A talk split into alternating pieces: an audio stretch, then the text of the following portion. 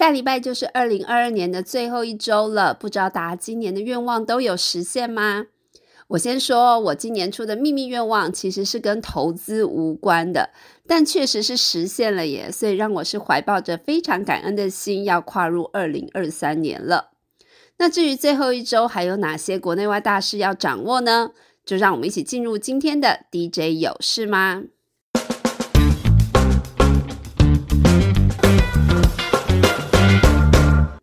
年关呢，近期美股的交易也是相当的清淡，没有重要的数据或是财报要公布，所以盘势变化并不大。即将进入二零二三年，针对明年的美股走势，Barry 金融大叔也给出了看法。他认为，目前越来越多的报告显示，企业的基本面在弱化，美国明年的 GDP 成长可能会停滞或是衰退，这都会造成盘势往弱势的方向延续。但联准会升息的脚步也放缓了，会给市场喘息的空间。两相拉扯之下，他认为明年上半年的美股呈现大范围的箱型波动的可能性会高于再度的快速崩跌，所以他建议投资人逢低布局，千万不要追高，而且要留意投入的资金水位。另外，Barry 也看好现在是布局债市的好时间点。一方面，债市会开始反映联准会放缓升息的步伐以及经济的弱势，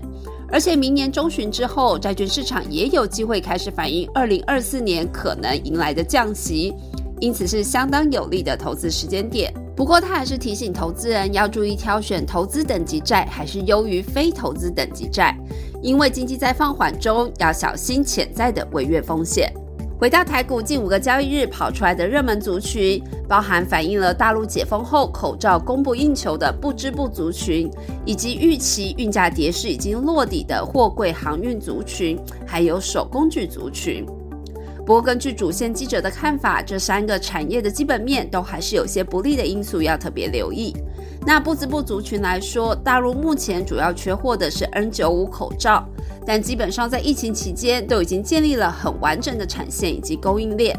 只是短时间内机台设备以及人员没有到位而已。等到产线重新 run 起来，供应顺畅之后，就不会有缺货的问题了。所以也因此，台厂想要吃到这个外溢订单的红利，基本上机会是非常小的哦。而货柜航运族群来看，十二月的状况确实会比十、十一月来说，货量都是有比较好的。主要原因是一月要过年了，有提前拉货的动能，加上目前呢运价其实已经跌回了起涨点，厂商普遍是认为这个运价跌势应该是落底，不会再往下跌了。但要小心的是，以目前的运量跟运价来说，有法人预测明年上半年货柜航运业者可能会出现单季亏损的压力，所以投资人还是要小心留意。至于手工具族群，厂商普遍是认为客户正在库存去化的阶段，主要是因为手工具跟房市的联动性比较大，升息较为不利，再加上客户先前的库存堆高，因此希望能够降低库存，提高手中的现金。预期呢，整体的产业去化要到明年上半年。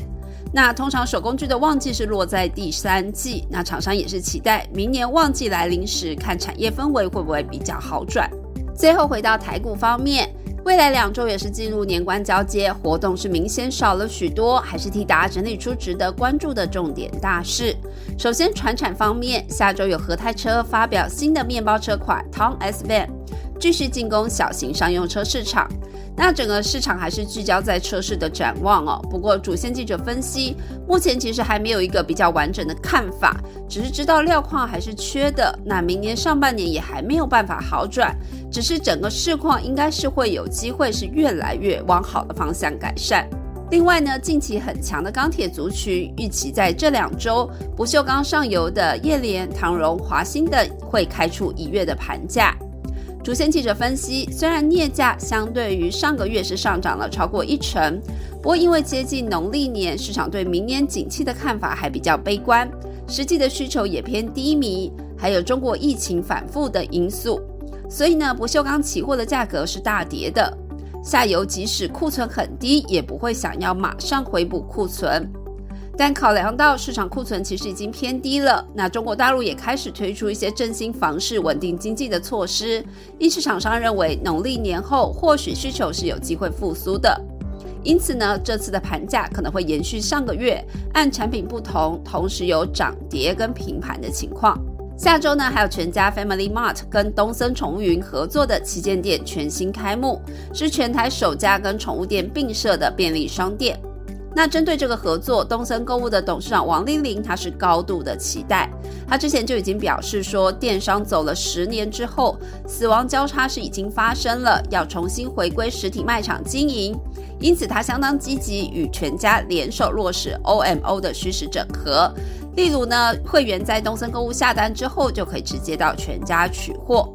王丽玲也预估，这次东森公务跟全家的合作，渴望会对两家公司带来超过百亿元的营收。接着看到科技股方面，晶圆代工厂世界先进会在一月六号举行年初的媒体参叙，那董事长也会出席。基本上呢，目前的市况来说，成熟制成的晶圆代工市况还是比较不好的。那第四季稼动率会下来，明年第一季呢，大家也都不太好过。那这波半导体的供应链库存调整，有人觉得乐观一点，到明年第二季会回温；悲观一点的是看明年第三季才有机会回温。